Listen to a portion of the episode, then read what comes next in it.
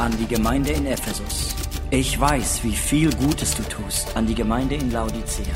Du bist weder kalt noch heiß an die Gemeinde in Sardes. Wach auf an die Gemeinde in Smyrna. Ich werde dir das ewige Leben geben.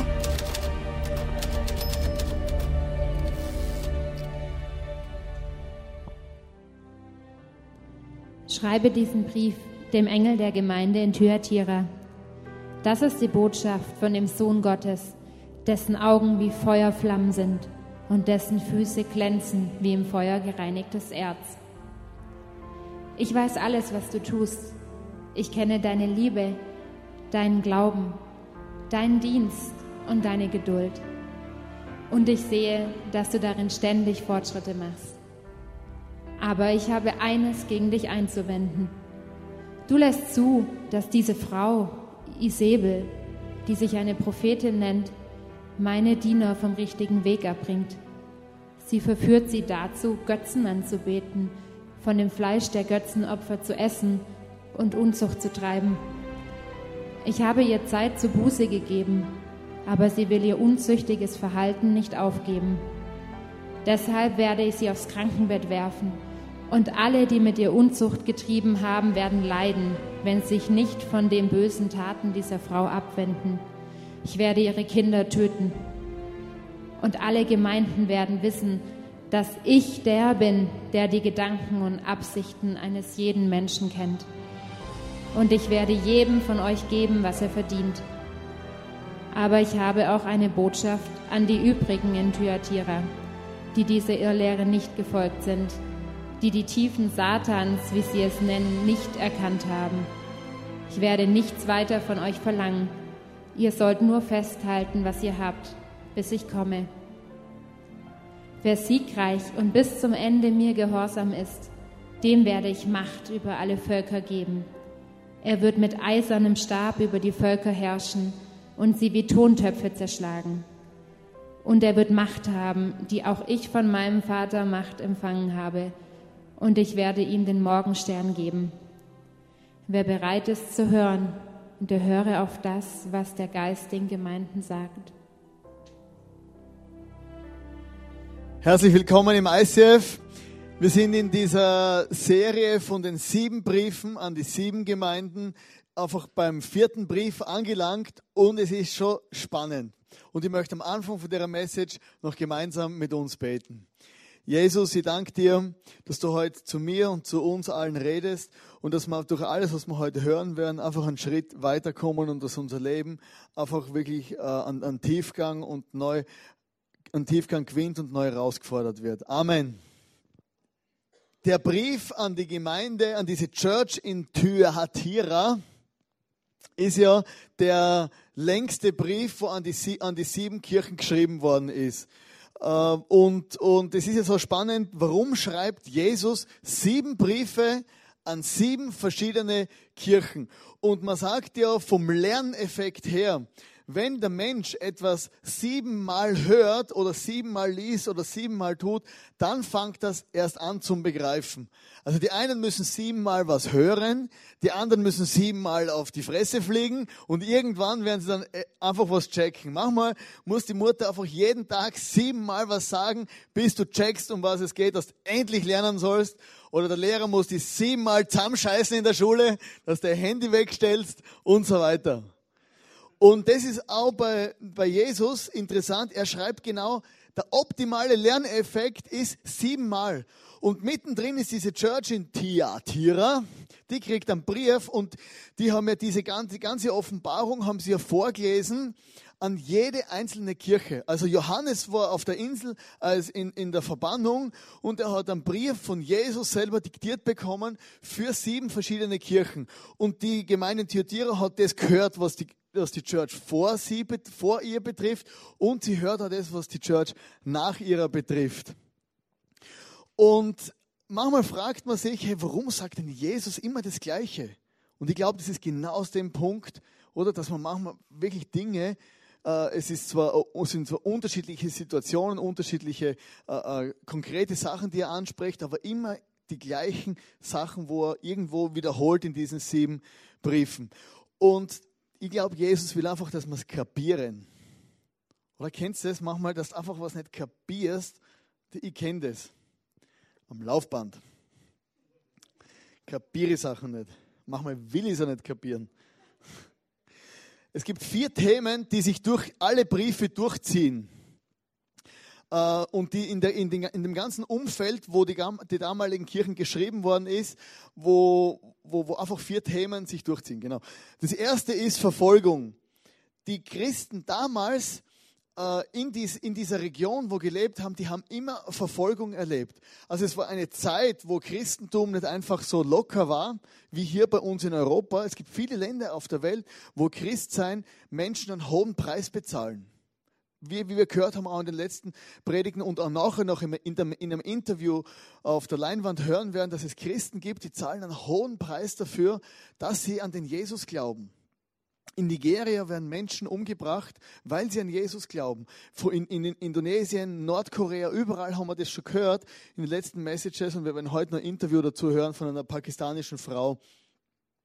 Also Verfolgung war immer ein Thema damals und zwar von den Kaisern, von der damaligen Regierung wurden Christen verfolgt. Und immer überlegt, Verfolgung, wenn man so die Geschichten hört, dann hatte das immer irgendwie mit Folter und, und was weiß ich, was Menschen, anderen Menschen Schlimmes antun, damit sie ihren Glauben aufgeben. Ich war diese Woche beim Zahnarzt, mir jetzt beim Eishockey spielen, ich habe einen, Zahnschutz reingemacht und ich habe, der hat sich so fest gesaugt, oder ein Vakuum entstanden und dann habe ich mit Gewalt rausgebracht, hat man gerade eine Krone rausgeschlagen. Guter Zahnschutz. Oder? Hätte man eigentlich bewahren sollen und am Schluss war der Zahn kaputt. Bin ich zum Zahnarzt und die haben dann da umgedockt und gesagt, ja gut, dann müssen wir was machen, dann muss man da reinkleben und so und dann haben sie dann bohrt, oder bohren, kennst du, bohren. Oder und dann setzt er den Bohrer an und kennst du so diese Bohrer beim Zahnarzt, oder wenn er so diese tiefen Bohrer, oder? Nicht, nicht die Bohrer, sondern die, oder? Oder sitzt drin, oder denkst, scheiße, gleich ist er durch, oder? Irgendwo und der, der ganze Kopf vibriert. Und in dem Moment kommt mein Sinn, scheiße, wenn jetzt mich jemand foltern würde mit einem Zahnarztbohrer oder dann sagen, hey, glaub an Jesus, äh, wenn du an Jesus glaubst, dann höre auf und wenn nicht, wenn nicht auf, äh, dann höre auf zum Bohren und wenn du sagst, Jesus, ich glaube nicht mehr an Jesus, ich verleugne Jesus, dann höre auf zum Bohren. Hey, mal gescheit, das ist eine krasse Realität. Hey, du hockst am Zahnarzt, Schuladen und jemand würde dich foltern. Ich habe mir gedacht, ich weiß nicht, wie ich reagieren würde. Und habe gedacht, na, äh, ich, ich, weiß es wirklich nicht. Ich will es auch gar nicht wissen, wenn ich ehrlich bin. Der zweite Punkt ist Kompromisse. Damals die Christen, sie waren immer herausgefordert, in ihrem Umfeld in Kompromissen zu leben. Einfach so ein bisschen hier, ein bisschen da, ein bisschen dort, falsche Prioritäten setzen, ob ich jetzt in Kirche gehe oder nicht, die sind nicht so wichtig und so weiter. Ich war letzte Woche in einer Small Group beim Sam. Oder Sam hat eine neue Small Group gegründet in, in Göffis und ich bin da drin gehockt und da ist der Lukas drin gehockt und Lukas hat, ein, hat sein Augenlicht verloren vor einiger Zeit ähm, und, und dann hat er gesagt, hey, an dem Tag habe ich Kopfschmerzen gehabt, aber ich wollte unbedingt in diese Small Group gehen und und, und, und er kommt hin, lässt sich abholen und, und, und kommt in die Small Group, damit er einfach dabei sein kann. Ja, und ich sitze dort und habe mir gedacht, hey René, was bist du oft für ein Esel?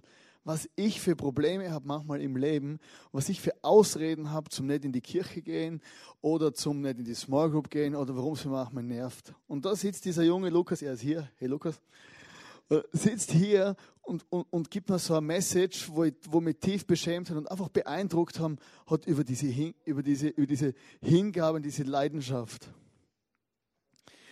Und das andere Thema sind Irrlehren.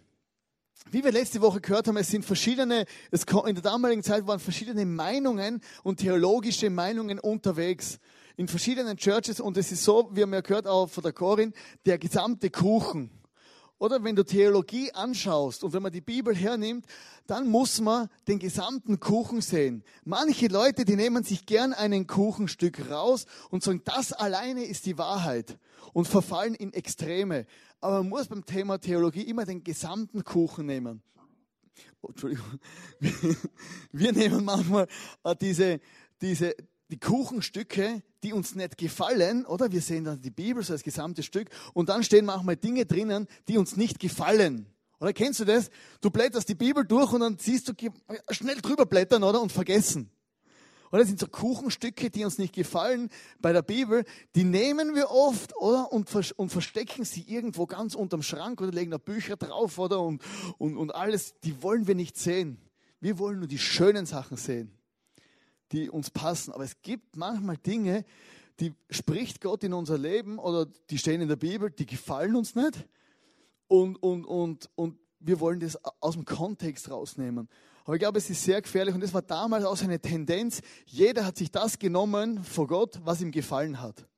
Hauptsache, es stimmt für mich. Und ein anderes Thema, das in der damaligen Zeit extrem verbreitet war, war das Thema Unmoral oder Sexualität.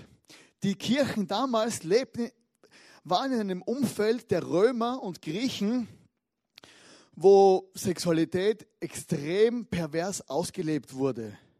Und es war damals normal, dass reiche Männer einen kleinen Jungen hatten, den sie homosexuell missbrauchen konnten. Das war damals normal. Wie man sich heute eine Putzfrau anstellt oder einen Staubsauger kauft, hat man sich damals einen Jungen angeschafft. Und das war die Realität dieser damaligen Menschen, die, dieser damaligen Menschen, dass das, die, die Sexualität und diese Perversion, die wollte bis reingehen in die Kirche, dass man sie am Schluss als normal ansieht. Und wir sehen hier diese Kirche in Thyatira. Thyatira hier ist in der heutigen Türkei. Es war direkt auf dem Weg nach Pergamon. Und Thyatira war eine kleine, aber strategisch sehr wichtige Stadt, sehr wichtige Stadt und wirtschaftlich extrem powerful. Und wo ich das so durchgelesen habe und wo ich mir das so nachdenkt habe und, und, und, und Vergleiche gezogen habe zu unserem heutigen Leben, dann ist mir eingefallen, eigentlich waren das, die waren in einer gleichen Situation wie wir. Hier im Rheintal, wir sind vielleicht keine Großstadt, aber wir sind strategisch wichtig und wir sind wirtschaftlich stark. Man hat damals äh, Metallschmiedekunst, also man hat viel mit Bronze zu tun gehabt in Thyatira und die waren einfach Weltmeister in, in der Metallverarbeitung. Wie hier auch im Rheintal oder Metallverarbeitung, hier werden Schrauben produziert und solche Metallgeräte und alles, was Metall ist, ist irgendwie super. Und Menschen waren damals richtige Weltmeister da, da in, in dieser Schmiedekunst. Und auf der anderen Seite war auch die Textilindustrie sehr stark und das ist wie in Luschnau zum Beispiel, jedes zweite Haus eine Stickerei. Und damals aber in Thyatira, da wurde der Purpurstoff hergestellt. Also der Purpurstoff, das war so das exklusivste an Stoff, das du damals haben konntest. Der wurde gewonnen aus einer, aus der Schnecke, aus einer, aus dem Sekret einer Schnecke wurde Purpur gewonnen und man hat diesen Stoff eingefärbt in Thyatira und hat dort exklusive Klamotten hergestellt. Klamotten für Kaiser, Klamotten für Könige, Klamotten für Priester, sogar der, das Innenleben vor, vor, vor der Stiftshütte vor, vor Gott, vor diesem Zelt, wo Gott sich bauen ließ, im Alten Testament, war mit diesem Purpurstoff ausgekleidet. Es ist ungefähr so, wenn du heute oder von Versace und Dolce und Gabbana und all die Klamotten reden, äh, redest, die wir uns nicht leisten können, aber wo wir die Fakes davon tragen. Oder alles, was du am türkischen Bazar kriegst eigentlich. Oder? Und die, diese Region war einfach powerful, strategisch wichtig und sie wussten das und sie waren sehr stolz darauf. Wie in Vorarlberg, hey, in der ersten Reihe hier. Das stört. Danke vielmals. Wie, wie hier in Vorarlberg der Blum, oder? Blum. Jeder zweite hier schafft beim Blum. Firma Ballum, oder? Firma Ballum. Oder Doppelmeier. Es gäbe keine Skirennen, wenn es kein Doppelmeier gäbe, oder? Wer würde dann irgendwie auf den, auf, den, auf den Berg hier kommen? Oder Kitzbühel ohne Doppelmeier müssten die Skirennläufer ihre Ski hochtragen. Firma Doppelmeier, eine Weltfirma.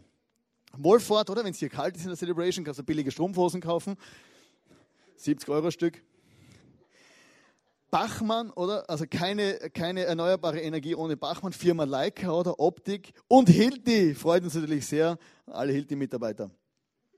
Wir sind eine Region, wo powerful, aber das Ultimative, wo hier bei uns in unserer Region ist, ist, ist einfach, ohne das wäre die Welt nicht, was sie heute ist. Das wird in, in, der, der Weltbedarf für dieses Getränk wird hier abgefüllt. Blue Dance und Bludenz und, und Wittnau sind sozusagen das Mekka oder der heutigen Gesellschaft, oder? Red Bull wird abgefüllt hier. Was wäre die Welt ohne Red Bull? Sie wäre eine andere. Wir hätten keinen Stratossprung, wir hätten, also, wir sind wichtig. Wir sind wichtig. Und, und, und so war das damals in, dieser, in diesem Tür auch. Diese Leute waren einfach wichtig. Und sie hatten noch, ein, ein, sie, sie hatten noch ein, eine Spezialität. Sie beteten den Sonnengott Apollon an. Und man sagt, dieser Sonnengott Apollon, das war sein Leuchtemann. Und Jesus hat sich hier vorgestellt als derjenige, derjenige, der, der, was hat er gesagt, dessen Augen Feuerflammen sind.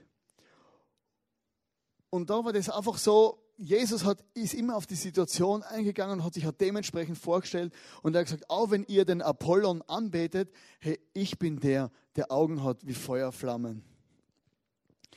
Und noch was Spezielles war in Thyatira, die ersten Christen in Europa, die Paulus getauft hat, die kamen aus dieser Stadt. Lydia war eine, eine Frau, die wurde, sie und ihre ganze Familie wurde mit wurde von Paulus getauft. Also es war, man sagt, die Legende sagt, es war der Ursprung dieser Kirche in Europa, in Thyatira war, dass Paulus diese, diese Frau mit ihrer Familie getauft hat. Und irgendwo fängt es immer an. Irgendwo fängt es vielleicht in deiner Familie an, in unserer Region. Vor drei Jahren kamen wir hierher und haben auf das ICF hier gegründet. Irgendwann fängt es an und irgendwo hat es angefangen, dort in dieser Church und dann hat Jesus den Brief dorthin geschrieben. Und Jesus war wirklich begeistert vor, dieser Kirche, weil er, er schreibt äh, am Punkt und sagt einfach bravo, gut gemacht. Bei dem Brief, den wir vorher gelesen haben, da schreibt er einen Satz, der sagt, hey, ich weiß alles, was du tust, ich kenne deine Liebe, deinen Glauben, deinen Dienst und deine Geduld und ich sehe, dass du darin ständig Fortschritte machst. Hier stell dir vor, Gott ist ein Vater im Himmel, ist ein Vater, wo neben dir steht im Leben und nicht, nicht dich anschaut irgendwie und sagt, ja logisch, das, das macht man halt so und, und ja, logisch, für das habe ich dir ja gemacht, dass du gute Sachen tust, dass du Fortschritte machst, sondern Jesus freut sich über alles, was du gut machst wie ein Trainer, wie ein Fußballtrainer, wo, wo einfach sich freut, wenn, wenn er neben sein, wenn er, wenn er das Team sieht und die endlich mal was auf die Reihe bekommen und der freut sich und sagt, hey, gut gemacht. Gibt Potenzial, aber gut gemacht. Und so ist Jesus auch. Er freut sich, wenn wir Fortschritte machen in unserem Leben. Er freut sich, wenn wir in unserem Glauben uns entwickeln. Er freut sich einfach über das, was du gut machst. Es ist nicht selbstverständlich für ihn. Für Gott ist es nicht selbstverständlich, wenn es dir gut geht. Gott ist ein Gott, der freut sich mit uns und der nicht nur irgendwie einen Prügel rauspackt und, und, und sagt, hey, noch mehr, noch mehr, noch mehr, noch mehr, sondern er sagt, hey, ist okay. Du machst Fortschritte, du, du, du stolperst vielleicht manchmal vorwärts, aber ist okay, so wie du bist. Wie so ein stolzer sizilianischer Vater, oder? Hey, meine Family oder La Familia oder? Mein Sohn hat das gut gemacht. Ah, das war jetzt die russische Version. Ja, wie ein russischer, äh, genau. Ein russischer Oligarch, gut gemacht. Oder? Ein richtiger, ein, ein, ein, ein Vater, ein großes Herz, wo seine Family liebt, wo seine Kinder liebt. Und er sagt, das hast du gut gemacht. Und ob du jung, Teenager oder schon uralt bist, über 15, dann, sagt Gott einfach zu dir, hey, gut gemacht. Hey, und das muss man einfach immer wieder hören, das in unserem Leben, hey, äh, dass Gott zu uns sagt, hey, wir machen Dinge gut. Das meiste machen wir gut. Und auf der anderen Seite ist Jesus auch so, dass er uns nicht, dass er uns so liebt, wie wir sind, aber uns nicht so lässt, wie wir sind. Und Jesus schaut in unserem Leben, wie wir vorher gehört haben, einfach genau hin. Oder er sieht die guten Sachen, aber manchmal da liebt er uns so fest, er sagt, hey, das ist ein No-Go. Und vor allem in der, in der Church in Thyatira sagt er, hey, stopp. Stopp, pass auf, du bist in deinem Leben in einige Punkte hast du den Bogen überspannt. bei Pergamon haben wir schon gelesen, dass die den Bogen ein bisschen überspannt haben in der Church vorher. Aber das ist, Thyatira ist einfach die Church, wo es einfach, wo Jesus sagt, hey, das ist wirklich jetzt zu krass, was ihr treibt.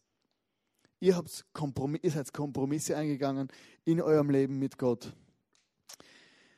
Aber ich habe eines gegen dich einzuwenden. Du lässt zu, dass diese Frau Isabel, die, eines, die sich eine Prophetin nennt, meine Diener vom richtigen Weg abbringt. Sie verführt sie dazu, Götzen anzubeten, von dem Fleisch der Götzenopfer zu essen und Unzucht zu treiben. Ich habe ihr Zeit zur Buße gegeben, aber sie will ihr unzüchtiges, unzüchtiges Verhalten nicht aufgeben. Deshalb werde ich sie aufs Krankenbett werfen und alle, die mit ihr Unzucht treiben, getrieben haben, werden leiden, wenn sie sich nicht von den bösen Taten dieser Frau abwenden. Ich werde ihre Kinder töten und alle Gemeinden werden wissen, dass ich der bin, der die Gedanken und Absichten eines jeden Menschen kennt. Und ich werde jedem von euch geben, was er verdient.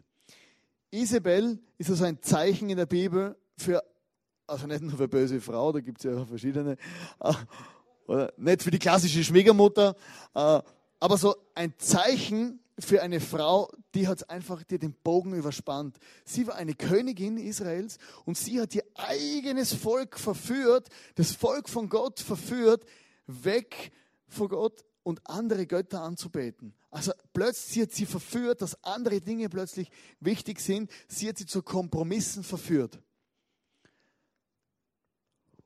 Und da ist dann Gott gar nicht mehr easy.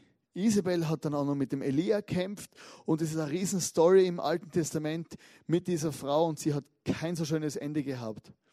Und auf der anderen Seite ist es dieser Spirit, wo, wo Gott einfach Hurerei nennt, wenn er sagt, hey, wenn er benutzt dieses, dieses schwere Wort für Hurerei, nicht nur, dass man zu Huren geht, sondern auf der anderen Seite auch, dass man, dass, dass wirklich Hurerei heißt, wenn, wenn andere Dinge wichtiger werden, an die Stelle vor Gott treten, sagt Gott einfach, nimmt Gott den Vergleich von, von, der, von der Hurerei und sagt, hey, ist nicht easy. Ich bin der einzige Gott, der einzige Schöpfer des Himmels und der Erde und alles andere geht nicht durch. Und wir als Kirche sind Weltmeister in Kompromissen. Weltmeister in Dinge, es gibt so lustige Geschichten. Also wir sind einfach Weltmeister, wie wir Dinge einfach verwässern und unsere eigenen äh, Prinzipien über Bord werfen. Und da gibt es ein Ding, das steht zwar nicht so in der Bibel, ob man das machen darf oder nicht, aber es zeigt diese geschichtliche Entwicklung, wie wir Sachen, wo wir einst davon überzeugt waren, über Bord werfen.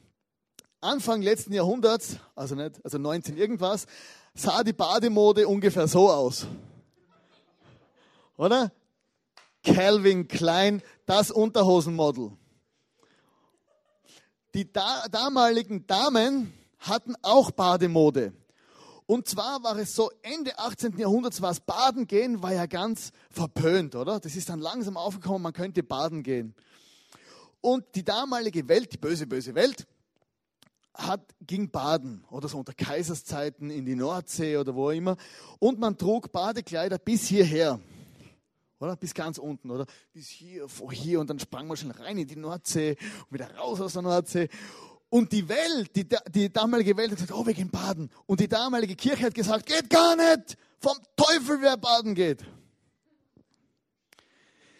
Danach, die böse, böse Welt hat gesagt, man muss Badekleider bis zu den Knien tragen. Man darf die Wade sehen, oder? Oder? Und die, die, die, die damaligen äh, Kirche hat gesagt, es geht gar nicht. Man kann nicht Badekleider bis hierher, man muss die Badekleider bis hier tragen. Oder so, die böse, böse Welt ging mit Badekleidern wadenfrei und die Kirche bis zum Knöchel. Danach kamen die Badeanzüge bei Frauen. Oder Badeanzüge. Oder 40er, 50er Jahre. Oder sexy. Oder und sie gingen baden, oder? Und die damalige Kirche hat gesagt, geht gar nicht vom Teufel. Man muss Badekleider bis zu den Knien tragen. Danach Marilyn Monroe. Bikini. Die damalige Welt hat gesagt, hey, Bikini kann man tragen. Die Kirche hat gesagt, geht gar nicht. Vom Teufel Badeanzüge. Heute böse, böse Welt läuft nackt im, im, im Bad herum. Und die Kirche, die hat sowas ähnliches wie eine Augenklappe an. Also sind eigentlich so Slips, oder? String, Tanga heißt es, schauen aus wie Augenklappen. Und, und versteht ihr? Oder? Man wirft seine eigenen Prinzipien über Bord und zieht einfach einen Schritt hinterher. Und so ist es mit unseren Kompromissen oft. Wir werfen unsere eigenen, unsere eigenen Wertvorstellungen Schritt für Schritt über Bord. Und in vielen Sachen sind wir in unserem Lifestyle einfach tolerant. Und in diesem Brief sehen wir plötzlich etwas, wo wir am liebsten als Kuchenstück ausschneiden würden und verstecken würden, dass Sünde, also Dinge, die wir wissen, dass sie nicht richtig sind, wenn wir sie tun, also Sünde, dass die, die würden wir am liebsten verstecken, aber man sieht plötzlich, Sünde hat Konsequenzen. Plötzlich sieht man, hey, es geht eigentlich nicht um den Small Group Leader, wo sagt, hey, das tut man nicht, das, oder um den Pastor, wo auf der Bühne wieder gegen, gegen Sünde, Tod und Teufel wettert, gell? also ich in dem Fall. Und, und es geht nicht um mich oder um andere, sondern hier kommt Jesus selber und sagt, hey, es ist nicht easy, wie ihr lebt. Und sagt, Gott selber spannt die Kanone und gibt dir einen Schuss vor den Bug. Und vielleicht ist es manchmal gut, dass du auf dein Umfeld hörst, weil ich habe gemerkt, in meinem Leben, wenn Gott dir einen Schuss vor den Bug gibt, das ist aber gar nicht mehr easy, ganz eine unangenehme Situation, weil der sieht alles, der weiß alles und der ist auch überall. Oder der ist hartnäckig oder so, ein Wadenbeißer. Und das wünsche ich mir für dich und für mich, dass Sünde oder Dinge, wo, wo wir einfach verbocken den ganzen Tag, dass wir das nicht so selbst, dass, dass das nicht für uns selbstverständlich wird und wir dann die Konsequenzen tragen, weil Gott will, der, der will uns gesund leben, der will uns, ähm, der, der will uns anfeuern. Und wenn wir mal umfallen im Leben, will er uns au, aufhelfen. Aber er will nicht, dass wir einfach in der Scheiße stecken bleiben. Und tatsächlich ist Sünde etwas, wo den Menschen zerstört. Sünde heißt nichts anderes wie, ich bin bestimmt in diese Richtung zu laufen, habe mich aber bewusst entschieden, in eine andere Richtung zu laufen. Zielverfehlung heißt es im, im urgriechischen Wort. Ich lebe total falsch am Ziel vorbei. Und wenn wir in unsere Gesellschaft heute schauen, dann sehen wir einfach, hey, das ist, das ist Sodom und Gomorra zum Teil. Du kannst im Internet kannst du Kinder bestellen oder? und zum, zum, zum mit ihnen Sex haben und kannst sie nachher umbringen. Das geht tatsächlich. Du kannst in Länder gehen und kannst Kinder, kannst Kinder kaufen. Und alle großen Weltreiche, die Römer, die Griechen, auch die Nazis, die, sind, die haben einfach an, an, an Perversion, haben sie es völlig übertrieben. Und das war der Punkt, wo Menschen, wo, wo, die, wo die Reiche gefallen sind. Und wir sind heute hier in Mitteleuropa, im Rheintal, sind wir in einer Situation, wo vieles im Verborgenen läuft. Aber wir sind wirtschaftlich stark. Wir sind stolz darauf, oder? Wir sind richtige Wälder, die können arbeiten. Und wir setzen unser Vertrauen nicht mehr auf Gott, sondern auf unsere Wirtschaftsleistung, auf unsere Ausbildung. Ist alles gut und recht. Aber wenn, wenn das für uns zum Götzen wird oder für uns an die Stelle vor Gott tritt und, und, und zusammen auch noch mit, die, mit dieser Perversion, dann ist Gott nicht mehr easy mit der Zeit. Bei aller Liebe, aber es ist dann wie so, du kommst dann plötzlich ins Fadenkreuz. Gell? Aber das nur aus dem Grund, weil Gott uns liebt und weil er uns lieber als Vater anfeuern will und nicht will, dass wir uns selber schaden. Letztendlich sagen uns diese, diese Sendschreiben, diese Briefe einfach get ready. Wie vorher gesagt Verfolgung ist ein Teil und viele Christen auf dieser Welt werden verfolgt. Und du denkst vielleicht, ja, das ist weit weg, Nigeria, Korea, äh, China, überall. Aber es, Verfolgung bricht durch bis mitten in Europa. Und wir, ich möchte jetzt mit euch ein Interview anschauen, wo wir letzte Woche äh, im ICF oder vor einigen Wochen im ICF in Zürich war. Eine junge Frau, sie muss unter falschem Namen auftreten. Sie hat immer verschiedene E-Mails-Adressen. Sie kommt aus Pakistan ursprünglich und sie, man darf sie auch nie ankündigen oder irgendwie äh, äh, äh, publik machen, weil sie unter ständiger Lebensgefahr lebt, sogar mit Polizeischutz hier mitten in Europa, weil sie an Jesus glaubt. Video ab. Ich möchte eine Frau auf die Bühne bitten, die Verfolgung erlebt in einem Ausmaß, wie wir es uns nicht vorstellen können. Lass einen Applaus geben, eine Frau auf der Bühne, Sabatini.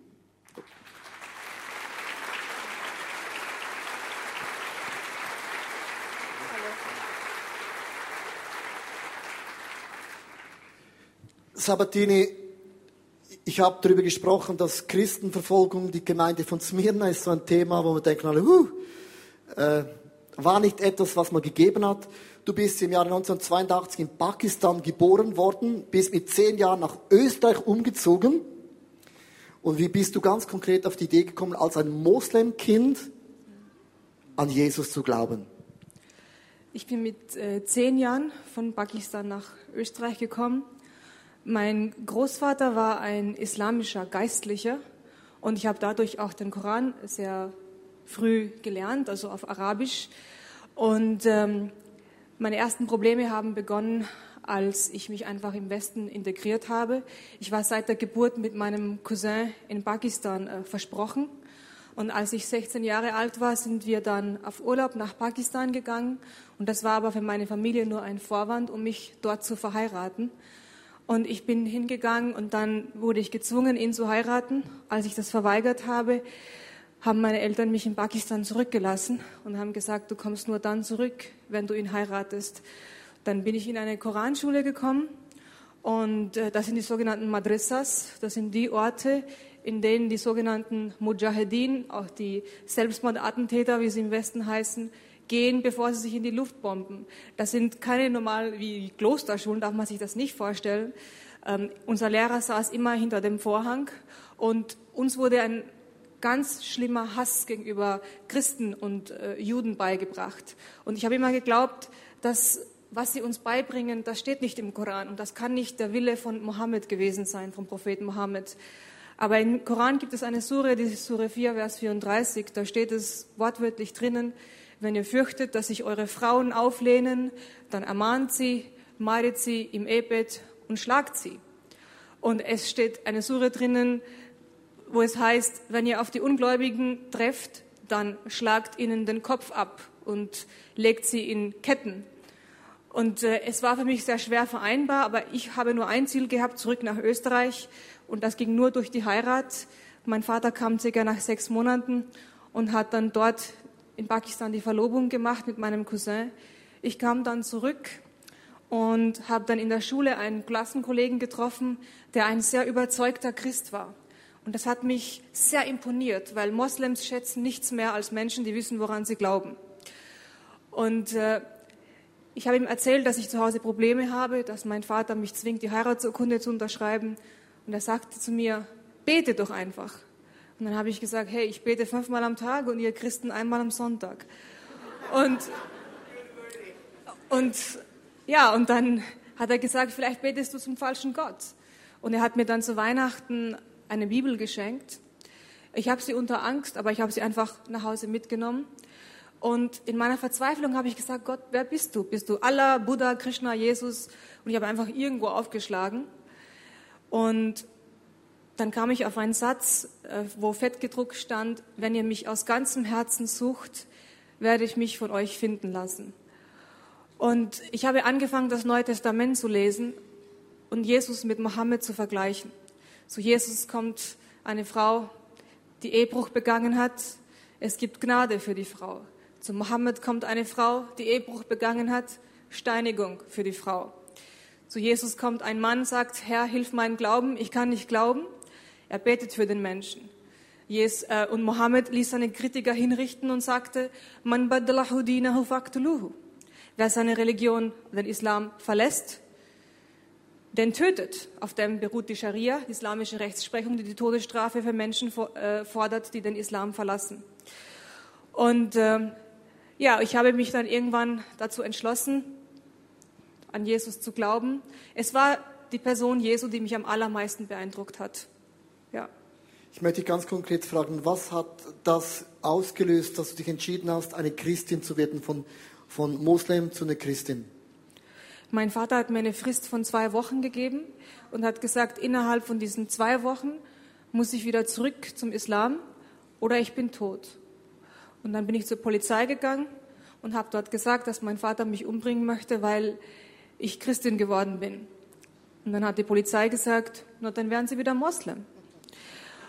Und dann habe ich die ganze Geschichte erzählt und dann ist er von einem Extrem zum anderen und sagte dann, was ihre Eltern getan haben, Freiheitsentziehung, Körperverletzung, schwere Nötigung, ich muss den Vater verhaften.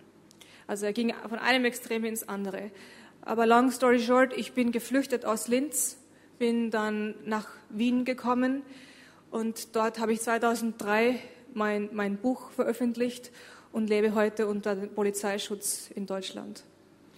Sabatina, äh, du bist ja oft auch der Kontext von Europa. Wir sind in der Schweiz, ein bequemes, schönes, reiches Land. Wir kennen Verfolgung nicht, außer jemand sagt, du bist Christ, äh, spinnst du. Das ist das höchste Gefühle, was wir erleben. Wie erlebst du so diese Kirchenart von, wo man sagt, du gehst von einer Herrlichkeit in die nächste, fünf Schritte vom, wie man erfolgreich werden kann. Du hast eine ganz andere Geschichte. Wie kommt dir das entgegen?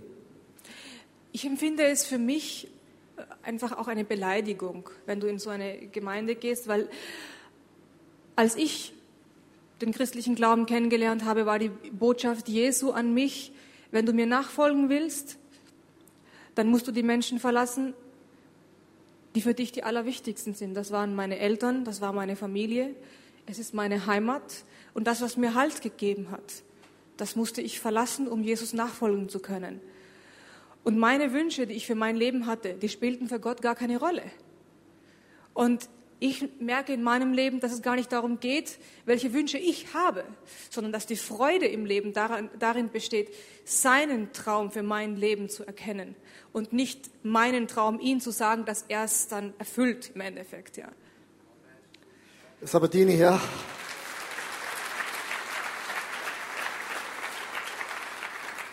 Ich möchte ganz kurz eine Statistik zeigen, bevor ich zur nächsten Frage komme. Heute weltweit, es werden 165.000 Männer sterben pro Jahr, weil sie an Jesus glauben. Alle fünf Minuten wird ein Christ auf der Welt gefoltert oder umgebracht. Jeder zehnte Christ auf dieser Welt wird irgendwelchen Glauben schikaniert und diskriminiert. Wenn ich die Gemeinde von Smyrna höre, und Jesus hat kein negatives Feedback, und ich höre deine Geschichte, ich glaube, das macht vielen von uns Angst. Weil dann ist ja die Frage, was bringt mir dann Jesus? Mhm. Wenn du sagst, ja, meine Wünsche sind nicht wichtig. Mhm. Verstehst du? Ich möchte eine ganz provokative Frage stellen. Mhm. Dein Leben ist alles andere als äh, nur glorreich. Du hast, dein Vater hat dich ausgesetzt, bringt sie um, du wirst verfolgt, du hast immer eine neue E-Mail, man kann dich fast nicht erreichen, bist immer auf der Flucht, das ist eine Tatsache, stehst auf für verfolgte Christen. Mhm. Ganz ehrlich, was bringt das? Für mich ist einfach die Verfolgung und auch das Leiden Christi immer noch schöner, als in dieser Spaßgesellschaft zu leben. Für mich ist es auch gar keine Erfüllung. Also es erfüllt mich einfach nicht. Und ich denke halt einfach, das Schönste im Leben ist eigentlich zu erkennen, dass aus der Verfolgung heraus, was Gott daraus machen kann, eine Berufung. Und ich setze mich heute für die Menschen ein, die in seinem Namen verfolgt werden. Ich setze mich auch für Opfer äh, von Zwangsheirat ein. Und, ähm, und das ist das, ich glaube, Jesus hat ja gesagt, wir sind das Salz der Erde. Und ich denke mir, wenn er das sagt, dann müssen wir in seinem Bild wandeln, ja? Und, äh, und wie, wie äußert sich, wie manifestiert sich mein Glaube nach außen? Bin ich jetzt einfach so ein Jesus-Groupie, ja? Also ich finde ihn eigentlich ganz cool und so und die Message auch super. Aber was wirklich in dir steckt, manifestiert sich ja auch oft in deinen Werken, in dem, was du nach außen hin lebst, in deiner Leidenschaft, wofür stehst du. Und äh, da ist es, wir müssen unsere Stimme erheben, auch für die Menschen, die verfolgt werden im Namen Jesu. Sie sind ein, ein Teil der, des Leibes Christi und ich würde mir auch sehr, sehr wünschen, dass ihr eure Stimme für diese Menschen erhebt, weil es gibt Tausende, die verfolgt werden und die setzen ihre Hoffnung, die sagen, unsere Geschwister in äh, Europa, die stehen für uns ein, die sprechen für uns. Und ich habe letztens einen pakistanischen Christen getroffen und dann sag, sagte ich ihm, äh, zu ihm, wenn ich ein Lied schreiben würde, und das habe ich vor, für, für einen äh, verfolgten Christen, was würde sich ein Christ in Pakistan wünschen? Sagt er, dann sagte er, die wichtigste Botschaft für die Menschen ist, verlasst euch nicht auf die Christenheit im Westen. Das ist eine andere, it's a different gospel. Das ist ein anderes Evangelium übersetzt. Ja. Genau. Das ist, ganz, ist eine krasse Aussage. Ich, meine, ich, ich, ich, leiste mir das als ein Pastor, bewusst etwas Provokatives zu bringen. Weil die, die verfolgten Christen sagen, das Evangelium der Amerikaner und der Europäer ist kein Evangelium. Ja, ich denke halt einfach, ich glaube, natürlich ist es nicht bei allen so, ja, das muss man auch sagen, aber. Ist, ist jetzt gerade auch ein bisschen ruhig geworden. Nein, aber ich glaube halt einfach, es ist, als Jesus mir damals eben begegnet ist, hat er gesagt, dass die Nachfolge darin besteht, sich selbst zu verleugnen, ja, und das Kreuz auf sich zu nehmen. Und wenn du dann heute äh, erlebst, wie es in den Gemeinden gepreacht wird oft, ja, sieben Wege zu einem glücklichen Re Leben, das Leben genießen, wie kannst du Jesus als Götzen für deine Selbstverwirklichung gebrauchen? Und da ist es, glaube ich, wo, äh, wo, es schwierig wird, ja.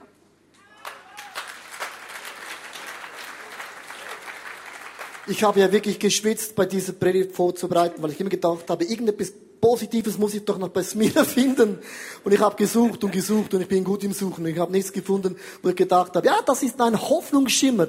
Sondern effektiv, dass eine Gemeinde, Jesus sagt, äh, ich habe nichts Negatives, sondern kämpfe diesen zehn Tage.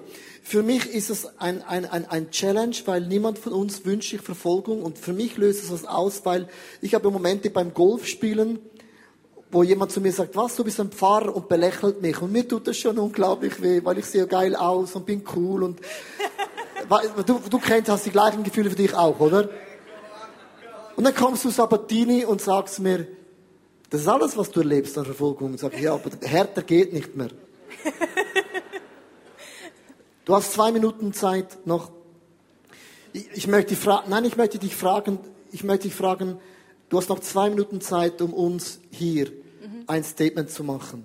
Ja. Weil ich habe einen Respekt, weil du lebst etwas wirklich vor, was für uns ungewohnt ist. Und was möchtest du uns auf den Weg mitgeben als Schweizer, die nicht in der EU sind, aber in EU wohnen? Mhm. War das jetzt es politisch? nicht richtig, oder? Passt schon. Passt schon. Es ist mir wichtig, dass ihr eure Stimme für die verfolgten Christen erhebt. Weil wer soll es sonst tun? Und ich glaube, es ist auch ein, ein Demand, der, also eine Aufforderung in der Bibel, dass wir uns für die Menschen, die zum Tode verurteilt sind, weil sie an Jesus glauben, einsetzen sollen. Und dass ihr euch, wenn ihr verfolgt werdet, nicht den Kopf hängen lassen, sondern freut euch. Segen, als Jesus die Bergpredigt äh, gesprochen hat, hat er nicht gesagt, gesegnet denen, denen es gut geht, gesegnet denen, die ein wunderschönes Haus haben. Nein, er hat gesagt, gesegnet die, die verfolgt werden und geschmäht werden. Freut euch, weil so ist es auch den Propheten gegangen, die vor euch gelebt haben. Und das ist der wahre Segen. Prosperity Gospel is not going to help you. It's going to send you to hell if you really don't ask yourself it's really for, if it's from God. Ja, es weiß Englisch, ich weiß gar nicht warum. Sie hat die Übersetzung gesagt, dass, dass ich übersetze ein bisschen so, ein bisschen, dass es noch äh, Ecken und Kanten draußen sind. Das, das Wohlstandsevangelium äh, ist nicht das wahre Evangelium, das ist gerade gut genug für die Hölle, so ungefähr. Also so kann man es auslegen. Ja. Das wolltest du uns sagen? Ja. Ich glaube, es ist einfach eine Zeit, wo es wichtig ist, das zu sagen, weil die Verfolgung wird auch nach Europa kommen und ihr müsst euch warm ansehen. Ich bin nicht einer dieser Propheten, der zu euch kommt und sagt, hey, und die Gemeinde wird jetzt noch um 10.000 Leute wachsen. Ich werde euch sagen, es wird extrem schwierig werden. Wir haben eine Ideologie, die sich auch in Europa verbreitet. Leute, die schon auffordern zu sagen, Jegliche Kritik am Islam soll untersagt werden und Blasphemiegesetze sollen eingeführt werden und die Kirche schläft und ich rege mich darüber auf und ich finde, ihr müsst aufstehen, ihr müsst mutig sein und wenn es euch euer Leben kostet, dann sei es das wert. Aber ihr habt für was gelebt, für die Wahrheit und das ist das Wichtigste. Lass uns Sabatini einen großen Applaus geben. Thank you, Sabatini, dass du hier gewesen bist. Danke. Nein, nein, nein. Thank you. Ja, ist wirklich krass. Das Video, wo ich es gesehen habe, habe ich gemerkt, oh, oh, das ist äh, eine andere Liga. Und ich habe dann so in unser Leben reingeschaut und in unsere Problemchen, wo wir uns rumkämpfen oft. Und mit so vielen Leuten, die vielleicht in, in christlichen Familien aufgewachsen sind, so viele Menschen, die schon länger an Jesus glauben und wie wir uns, wie wir uns einfach äh, als Christen bezeichnen, aber oft auch das gar nicht leben. Meine, meine Mutter, also ich bin katholisch aufgewachsen und, also katholisch, ich bin so aufgewachsen, war Christ am Papier und mit 20 Jahren habe ich zu meiner Mutter gesagt, hey Mama, ich bin jetzt Christ. Sagt sie, ja logisch, was sonst? Und, und weil es hat, es, macht, es hat gar keinen Unterschied gemacht, ob du jetzt Christ bist oder nicht, du bist einfach am Papier. Und ich habe gemerkt und für mich beschlossen, hey, ich will, dass dieser Jesus, wo er für mich gestorben ist, dass dieser Tod am Kreuz, dass das nicht umsonst war. Dass dieser Tod am Kreuz nicht einfach etwas war, ja gut, äh, wir hängen jetzt ein Kruzifix hin oder irgendwas, sondern dass es wirklich Bestand hat in meinem Leben, dass es in meinem Leben was aussagt auch.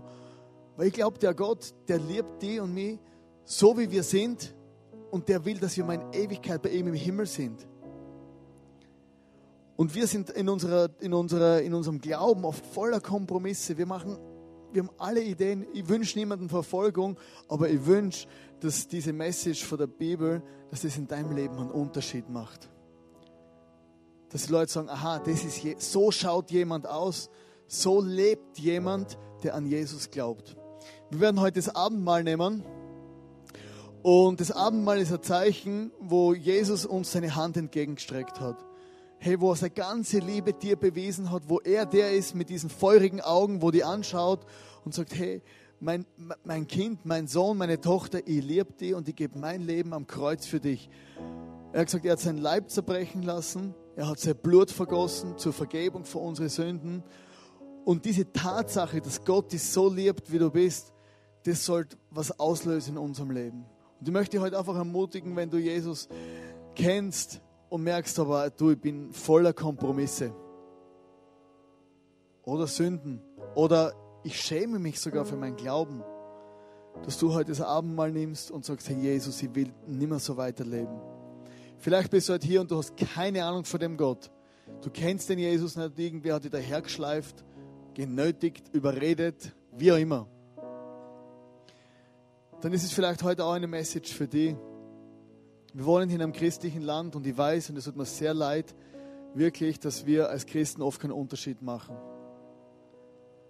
Aber ich wünsche mir, dass, dass, dass wir als Church und dass du, wenn du Jesus nicht kennst, einfach diesen Jesus heute kennenlernst. Du kannst da draußen noch so eine Bibel holen, die kostet dir nichts, aber lesen musst selber drin. Das sind viele ganz geile Geschichten, wo einfach von diesem Jesus erzählen diese Briefe, wo er geschrieben hat, stehen auch da drinnen und du kannst sie dir einfach draußen gratis abholen. Und ich möchte jetzt mit uns allen zusammen beten und ob du Jesus kennst oder Jesus nicht kennst, möchte ich einfach einladen, einfach mit zum Beten und diesen und Jesus neu in dein Leben reinzulassen, dass er einfach aufräumt mit deinen Kompromisse oder dass er zum ersten Mal heute in dein Leben kommt. Beten ist einfach, ist einfach mit Gott reden und wenn du willst, kannst du die Augen zumachen. Band kann vielleicht schon anfangen zum Spielen und ich möchte zum Abschluss jetzt beten. Jesus, ich bitte, dass du heute in mein Leben kommst. Jesus, ich bitte, dass du heute einfach aufräumst in meinem Leben, dass du mir einfach zeigst, was es heißt, dass ich Vergebung habe. Und ich möchte bitten, dass du einfach zu mir redest. Jesus, dass du mein Leben einfach ausmistest, dass ich mich nicht mehr schäme für dich, und es tut mir leid überall dort, wo ich Kompromisse eingegangen bin oder dort, wo ich mein ganzes Leben vielleicht ohne die gelebt habe. Und ich bete, dass vom heutigen Tag an mein Leben gesegnet ist, gesegnet mit deiner Liebe, mit deiner Freude und einfach, dass ich on fire bin für dich. Und ja, lass uns einfach gemeinsam das Abendmahl nehmen und wirklich auch Gott ein Zeichen setzen.